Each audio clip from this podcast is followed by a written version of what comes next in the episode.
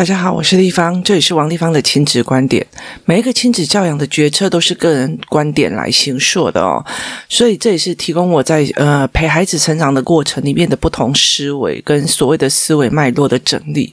王丽芳的亲子观点在许多的收听平台都可以听得到。您有任何的问题想要跟我们交流，可以在我的粉丝专业跟我联系，或者是加入我们的王丽芳亲子观点 Live 社群，跟一起收听的听众交流。想陪孩子书写解与阅读破关，或者是加入课程，可以搜寻“关关破”或“身先实书”的王立芳线上课程哦，一起协助孩子破关哦。那今天我要想要来谈一个。议题哦，其实我觉得，呃，说一句比较直的，我的孩子是，尤其是我儿子是非常非常皮的一个小孩哦。那呃，每一个教养，他都会有所谓的教养的好跟教养的坏，那他会有许多的后遗症，也会有许多的呃好处哦。例如说，我的儿子，我的儿子，他才从小开始哦，我。就是载着他去任何一个地方的时候，我就会大量的给他语言哦，例如说迎面而来的阿姨穿的什么样什么样衣服，然后描述的非常的仔细。那他有一个非常奇怪的习惯哦，他就是会呃，如果他讲了某一句话，他就会习惯的呃复述一次哦，例如说呃。呃，他会常常描述或者是学广告语，然后甚至写“哦，那这样不就笨呆了吗？”他就会再碎碎念一声，“那这样不就笨呆了吗？”那个他其实就在记那个整句的语感哦。那一直到非常非常的后面，他在学习障碍的部分的时候，我才发现，因为他的眼睛没办法对焦，所以他非常习惯的用耳朵来处理事情哦。那工作室里面有一个呃小孩也是这个样子哦，他也是这样子的状况哦。他其实一刚开始就是非常非常好胜的，然后他非常的好胜，然后从小到大他常会跟人家打架，我干嘛有的没有那。后来到最后，他进去学校，他因为他呃书。很很想赢哦，所以他学校的功课也逼自己把自己写得很好，读得很好，就是让大家以为说这个孩子其实没什么问题哦。那他有一个非常大的状况，有一天我在呃陪工作室的小孩在做那个思维整理跟阅读思维整理的时候哦，那我就拿他的课本去做一个示范，就是也是就是三年级的自然课去做一个示范，然后让他把那个所谓的脉络抓出来。给我，那每一个孩子会有每一个孩子不同的状况哦。其实我儿子他其实很容易抓大重点跟大脉络，所以他很多东西就是大重点大脉络，然后脉络很快啪啪啪啪啪抓出来之后，他细节就不鸟你了。那呃。呃，有些小孩就是卡死在那边了，因为他习惯只有一个个字念。那有些小孩他只认图，他其他的东西文字档他就没有办法去做。那这个小孩他那时候做出来的那个呃单子的，那我看到我就其实有点吓到。他就是把脉络抓起来，就是一个简单的脉络抓起来之后，其他的时候他所。呃，抓到的文本重点全部都是，呃，你知道，国小三年级的社会科课本或自然科课本或任何的课本，它会有很多的什么对话框，好，所以它大部分都是对话框，也意思就是说，这个孩子非常习惯的读书方式跟理解方式，就是我去抓你文本，你要我做什么？好，所以他的大纲抓出来了，接下来就用偷听的方式去把这件事情做出来。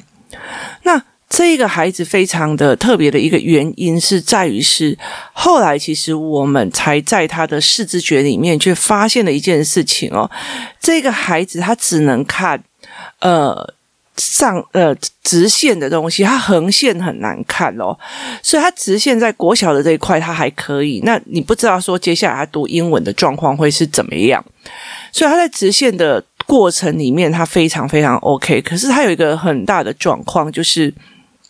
其实，在工作室或者在学习障碍里面的有很多的孩子会这样哦。其实，当我们后来发现的这些小孩会有这样子的状况的时候，其实我们会非常非常心疼。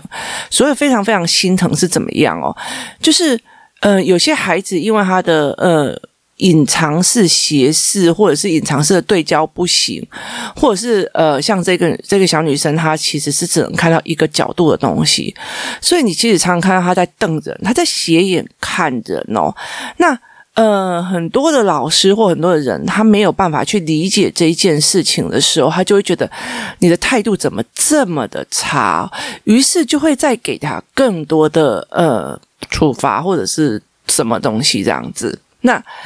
那我后来就在这个孩子的身上看到这一点哦，就是他整个脉络，他整个脉络是不对的。那他所有的读书方式不是去看文本，他想尽办法把老师说的话，就是用耳朵把它记下来，然后去。填答案在自然科与社会科的角度里面哦，那所以他的读书方式是非常非常特别，就是我大概知道你要在说哦，例如说我你大概在讲植物，好，你大概在讲植物会有多植物的外形、茎啊、根啊什么的怎么样？好，但是我其他的听的我抓的重点都是说话的语句词哦。也意思就是说，他用耳朵在听，然后后来在做别的文本的时候，他非常习惯的一件事情就是，东西拿到了，先瞄一眼黑大字，之后他就开始偷看偷听别人的做法，然后他只要模仿就好了。好，也意思就是说，他自己有没有沉下心来，呃，看文本或者是看书哦，他这个东西是没有的。所以，其实在这整个过程里面，他会做出来一个非常好的，写出来一个。九十一百的考卷，然后他会做出来一个非常好的呃作业单，可是问题是他在整个文本的理解是完全没有的哦。那这样子的孩子，其实他会呃相对辛苦，对很多人来讲说，呃，他就是听觉型的孩子哦。那没有错，我的儿子也是听觉型的孩子，他的眼睛也并不是很好哦，所以他会很多听觉的东西哦。听觉型的孩子有时候他会听到非常细微的东西。例如说很远的人讲的话，那所以他会觉得为什么别人在骂我，我妈妈在旁边却没有帮我反应？那有些孩子会听到某些低频的，那这样子的孩子他们在学音乐的时候是很特别的哦。其实像我的儿子有一个非常非常大的困扰，就是因为他的语句太强了，而且。因为姐姐要呃会考，所以其实他在做会考的过程里面哦，他在呃准备会考的过程，他如果在呃家里面吃饭或干嘛，我们就会习惯性开新闻哦，所以其实我儿子就会开始复诵新闻的所有语句，所以所以老师常常他真的是非常好运的去到一个学校，那个学校又让他很开心，然后又很有知识性，那老师就一直在觉得说，哎，这个小孩的讲话的内容怎么这么的特别哦？然后又搞笑，然后又有点不知轻重哦，所以他惹出了非常非常多的事情，然后也讲话讲了，他不像一般的那个小孩子是不会讲话乱讲这样，他其实就会例如说用心理学来跟你谈，或者是用什么事情来跟你谈，所以很多老师就会觉得这个小孩很奇怪，然后就他们常常会抓着我问哦，那因为我在学校非常低调，我根本就没有讲说我是谁，我干嘛，那。导致于这个呃，这个像我的儿子，他就是呃思维跑太快，他跑太快，然后可是你知道那学校老师多有一个老师，他的老师就很欣赏他，就说：“哎呀，这样子的小孩，我有跟老师讲过哦，他如果回了一句嘴，他会在心里面或在嘴巴这样喃喃自语再复述一次哦，所以他并不是在呃碎念你，或者在反驳你，或者不礼貌你，他就是一个呃读语文的习惯哦。”你知道那个老师马上讲说：“天哪，这就是有天分的小孩。”我就心里在想，还好吧。那像我儿子，他有一个耳朵好，他有一个非常特殊的东西，就是他如果现在听到下课铃响，或者是别人的手机 connect 啊，或者怎么样，有的没有的，他其实就有办法用笛子把它吹出来。好，那如果别人在呃，例如说他今天学校学校里面有人什么七龙珠的。动画干嘛？在那边哼两句，他回来就会用他的笛子把它吹出来。他的音感非常的好，可是他有没有办法去看呃乐谱？其实是很难的。然后，所以他这样子的孩子在学习音乐的前端就会觉得哇，好像很厉害、很天才哦。其实事实上，他是用呃 YouTube 听一次啊，或者干嘛听一次哦，然后他就会把它弄起来了。所以他的状况就是这个样子。他耳朵很好，听起来看起来非常的有天分，可是事实上他的眼睛就是不好。他在阅读跟他在书写的过程里面，他就会有这样子的坏处。那回过头来再讲这个女生也是一模一样哦。那可是更惨的在于一件事情，因为这个女孩子她在另外一个学校就读哦。那最近就有人在讲说，这个女孩子就是在团体里面会打架，会干嘛，会造谣，会威胁啦。那我们那天在上课的时候，他们就是呃几个小孩就开始，因为其实阅读思考课慢慢的变成一个信任度之后，小孩讲出来的话真的是天。真的让人家觉得他们会开始在谈说，呃，我们以前在哪个学校的时候啊，怎样怎样怎样怎样。那甚至他们其实会记得他国小、幼儿园的时候是怎么被某个些学校呃对待的哦。例如说，呃，有些学校的老师。呃，虽然就是很新，就是收的蛮高的费用，然后理念讲得很好，可是后来这个孩子就开始讲，那时候他把我的书桌拿出去外面啊，幼儿园的时候就把它拿出去，说我就是要坏小孩，搬我坏小孩去啊，然后甚至有些老师他会干一件事情，就是说你这么坏，我要处罚你，但是在我们班级你可能都大家都认识，所以我要把你叫你去隔壁班罚站给隔壁班的同学看哦。那其实我人生最忌讳、最忌讳、最忌讳老师犯的一样错，只有一个哦，那就是老师在处罚孩子的当下补了一句说：“回去不要跟你父母讲。”你理解意思吗？而且我觉得有很多老师会觉得说，如果我们他们回回来反映哦，那个老师讲：“哎呦，小孩子讲话都颠三倒四的。”我跟你说，那就是。不可能，就是因为我的小孩从小就是做语言训练，所以他不可能讲这种话。所以当初我的儿子被他的那个老师呃霸凌跟精神虐待的时候，他就做犯了这两个错。第一个就是，哎呀，小孩子讲话颠三倒四的，拜托他从小到大我跟在旁边，他发生了什么事情，所叙述的状况跟描述的状况，前因后果脉络什么有的没有。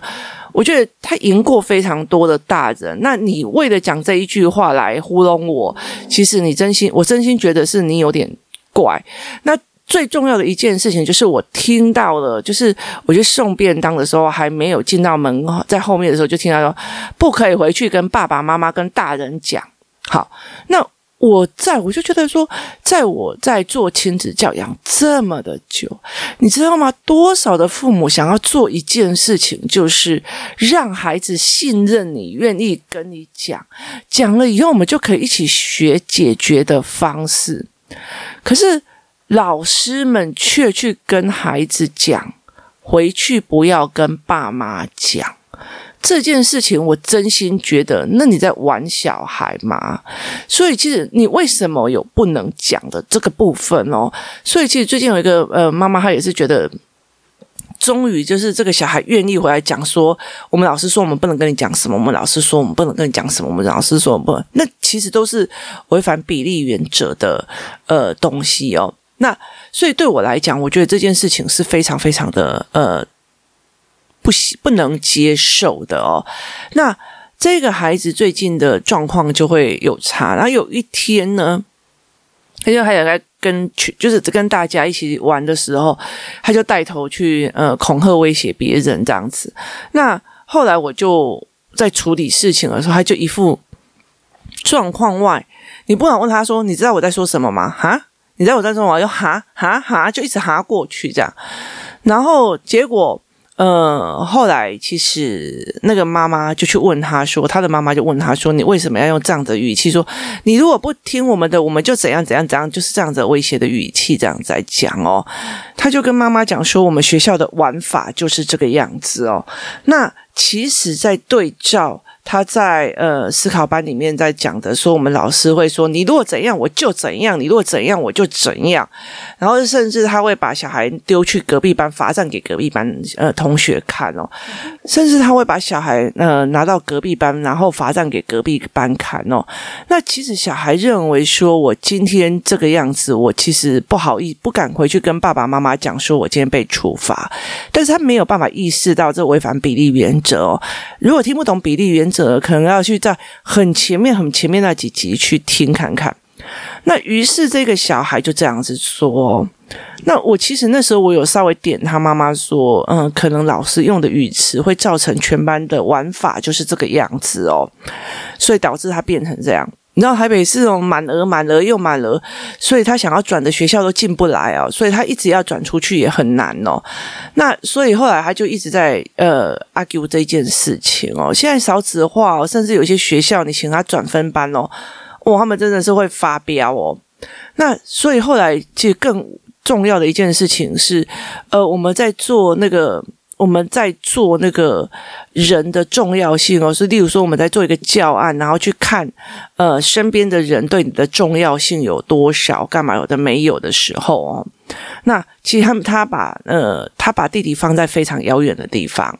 那所以我就觉得说，而且他最近对弟弟的态度，还有对妈妈的态度，是不是非常的好这样？那有一天，其实，在上课上完之后，有个妈妈就问我说：“我觉得这个女孩子最近对妈妈的态度，哦，真的有点恶劣，这样子哦。然后对弟弟也是哦，就是那种刚，就是稍微瞪人家刚眼刚黑的那种，就是他并不是暴力，但是他是一种嫌恶跟那种不屑这样子哦。那呃，那时候我就讲了一句话说：‘啊。’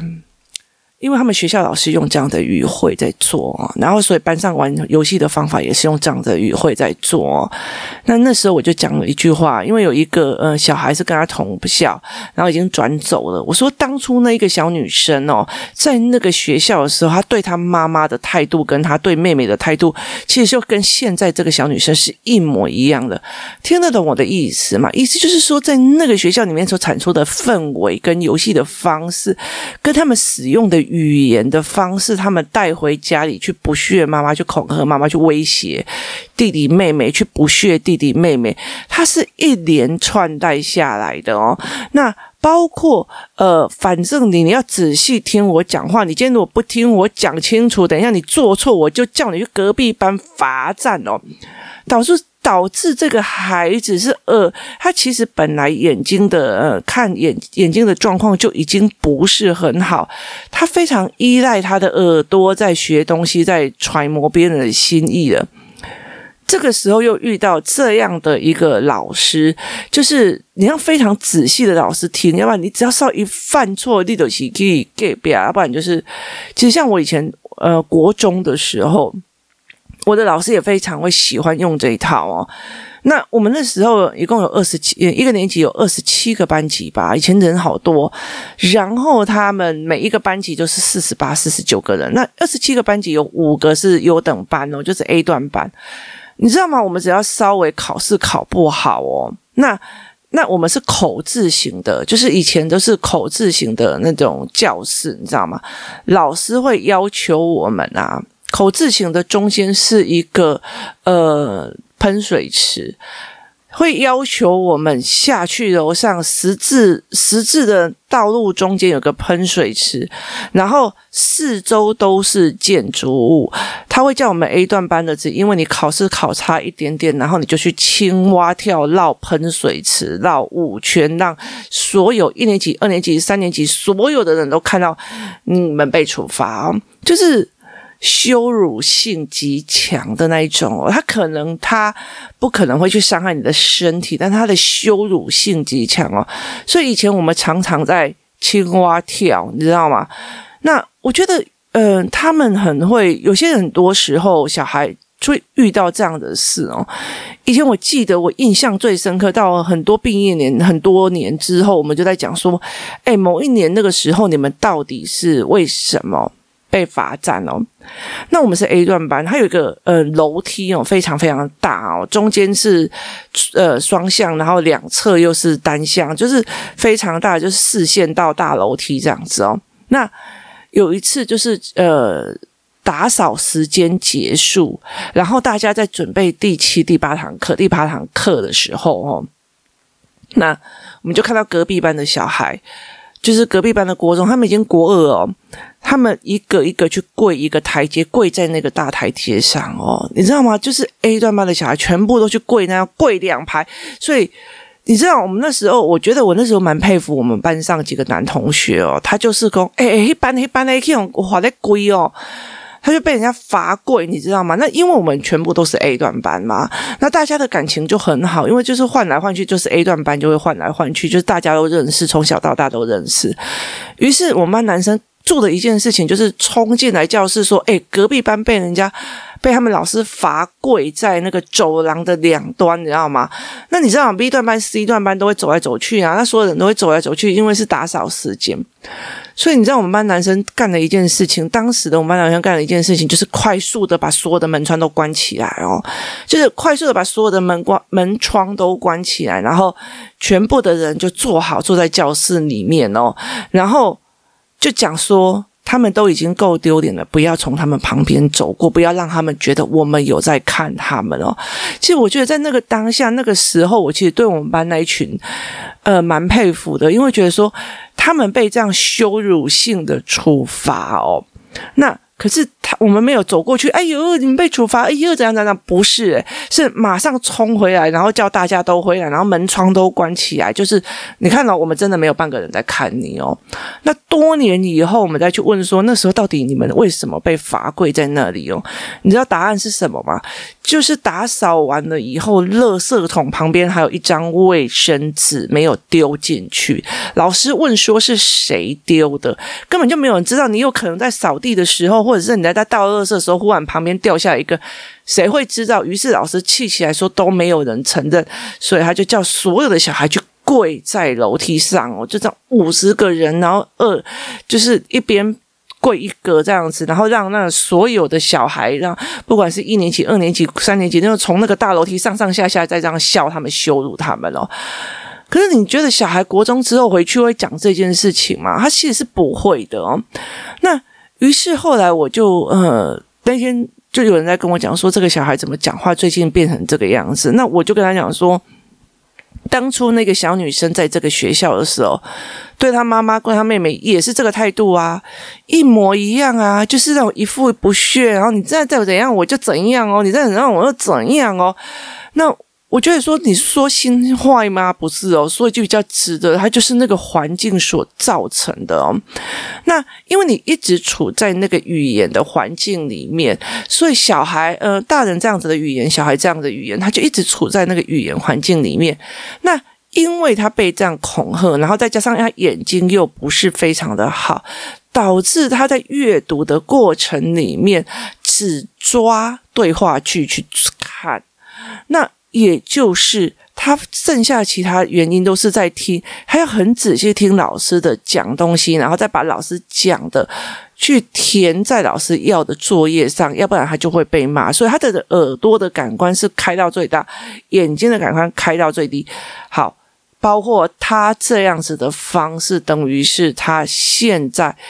呃，在写作业的方式，在做教案的方式，在读书的方式，当他不会的时候，他就竖起的耳朵去偷听别人的答案，去偷听别人该怎么做，偷听别人怎么样，然后再把他你要的全部都给你，那导致这一个孩子他的读书方式就慢慢的在这个过程里面定型了。我就觉得，在这整个过程里面，包括他从小到大的眼睛的状况，他不服输的状况，他被处罚的模式，他们学校的语言状况，然后再加上这个这样整个加成起来，导致他的读书方法是：我抓你们的大人的重点，然后接下来就听对话，然后抓脉络，然后知道哪边会考，我就答案弄进去。它并不是一个整个植物的认识的大理解跟大盘理解。那这个就是让我们觉得非常非常觉得，诶，这个小孩该怎么办的恐慌里面，然后再加上他呃这样子的所谓的警告式语言非常非常的多，所以导致这一个孩子他在他的跟他妈妈跟他的弟弟他们所之间产生的状况就非常的不好。那。也因为这个姐姐会这样子做，然后包括她因为有点斜视，那也导致了现在的弟弟也是同样的状况，就是你如果跟他讲什么事情，他要斜眼瞪你干嘛？有的没有，一模一样哦。我跟你说，那个是一整罐的连续下来的非常非常的棘手哦，所以其实对我来讲这件事情是，我就觉得说哦，真的是很很让人家觉得不行哦，所以其实我觉得小孩子会。因为环境去特调他自己的状况，尤其是女生，她会去调整一个适合这个环境的教学法，她会去调整一个适合这个环境谋生的方法，但是她这个谋生的方法并不代表他有利于他未来的阅读能力跟未来的思辨的方式，所以他这样子越来越下去的时候，你看他现在就是如果是用这样的态度跟这样阅读的方式，到最后他的呃高年级的时候读书的状况没有办法再用这种方式读下去的时候，又加上他跟呃父母之间之间的那种。呃，不屑啊，冲突啊，干嘛有的没有的哦。其实接下来国高中的时候，他的问题会越来越大，功课压力会越来越沉重哦。他并不是科系的问题，而是他的读书方法导致他的受力点不对哦，所以他会越来越有这样子的状况哦。所以，其实我觉得在这整个脉络里面，在思维的时候，其实是非常非常的有趣的哦。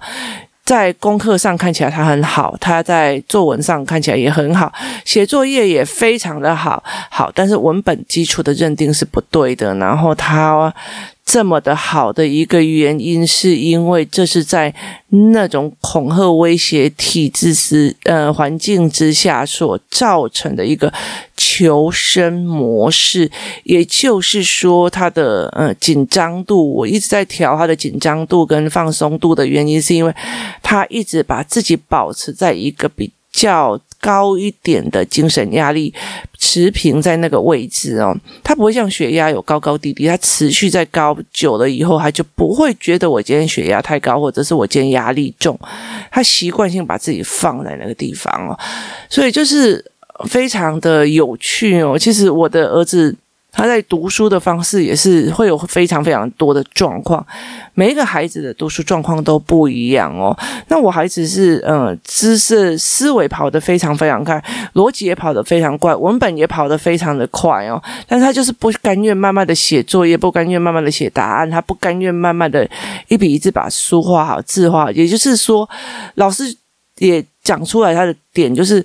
思考非常厉害，然后行为非常厉害，嘴巴也非常会讲。很大的一个状况就是代表他没有耐心沉下去来去做最基础的事情哦。那所以，我最近就一直在陪我的儿子熬这一块，蹲下来陪他把一节一课一课一课一本一本一个算式一个算式，由最基本的，我所以讲过他的数学，他没有办法去理解为什么要这样计算进退位是怎么样，我必须要一个一个陪着他拨珠子。拨珠子，然后再把珠子的拨珠子的每一个动作记录在呃算式上，让他去理解哦，原来这个算式的做法是这样过来的，乘法也是，乘法也是从头再做一次。最近我们用教呃那个美国的教案跟教具在呃先给他带分数的概念哦，他非常快的一下子，因为他是操作性的，他一下子就。呃，他不是在背什么几分之几等于几分之几，他不是用背的，他其实也不是用呃口诀，他非常快的用实物的状况去。我跟你讲，数学尤其是低等的国小的数学，他通常在描述一个计算的模式跟一个形体的样子。所以后来我就用这样子的方式带他，就跟我讲哦，带分数也很简单呐、那这样我上课就不用听了，你知道？妈妈头一阵大哦。你又担心，你先教，担心他上课不听；你不先教，好，他上课听不懂的时候，又给你觉得自信心溃败乱来哦，然后就乱写，然后你又要从后面再重新调整他的问题点哦。都是两难哦，每一个呃，我觉得那都是两难。那你看这个小孩子乖乖的，他也非常好，写作业很快，写字也很快，写字也很漂亮，什么东西都非常的好。但是他现在是目前为止让我觉得头最痛的孩子哦，到底怎么办？让他可以用文本去思考，去建立自己的质疑系统，去建立自己的思维脉络系统，去建立自己的呃事件拉长系统，这才是我。一直在觉得诶很很焦心的一件事情哦。那其实我也会一直觉得说，这个妈妈她一直想尽办法想要让这个孩子呃转学出去，但是因为有很多的那个。问题点哦，就是又要户口，又要什么，然后又要位置，反正很多的问题点要处理哦，所以导致这个孩子目前只能在那个环境里面哦，那所以他就没有办法出来。所以其实跟妈妈讲，我也觉得不舍，因为他没有其他的方式。然后呃，不讲也不是，讲也不是哦。我想跟工作室里面的妈妈说啊，那你这样，你有跟那个妈妈讲吗？我就说你去讲啊。就是他，他们每个人就说起来，我就说，我就是不讲也不是，讲了也不是，讲了好像在说人家坏话，然后不讲又等他事情出大条了以后就来说地方，你那时候怎么没有讲哦？哎，这事情真冤呐！哦，所以其实从他的眼睛，从他的好胜，从他的阅读，从他的角度的环境，怎么去影响他读阅读的状况跟思维的状况哦？那。我今天就把它分享在这里哦。其实我常常会看到有些社群或者是一些妈妈在讲：“哎呀，我的小孩子常常忘记这一横这一撇。”我就觉得哇，天哪，真的是好奢侈的烦恼哦，真的。然后我们我们的小孩睡不饱哦，呃呃，例如说呃睡不好，我就觉得有很多时候我们会觉得在我们这个是这个角度再去看以前那个什么呃要怎么教如厕啊。怎么教自己吃饭啊？我们都觉得哇，这是真奢侈的烦恼哦。越孩子越大，他所经历的东西，你想要教他的东西，他其实是越两难的，越让人家觉得。哦，不知道该怎么做才好哦，所以今天分享到这边哦，让你去思维看看这个孩子的整个脉络到底是怎么拉上来。那我们现在也在想办法去用不同的教案、不同的思维来带这个孩子哦。但是因为他其实跟我们比较，跟我们这一群比较不同校哦，所以他在整个调整的过程哦，还要再考虑呃，怎么去让他们跟孩子、跟学校之间既不对立。又不冲突，也又和谐，但是又可以帮到他哦，真的好困难哦。好，今天谢谢大家的收听，我们明天见。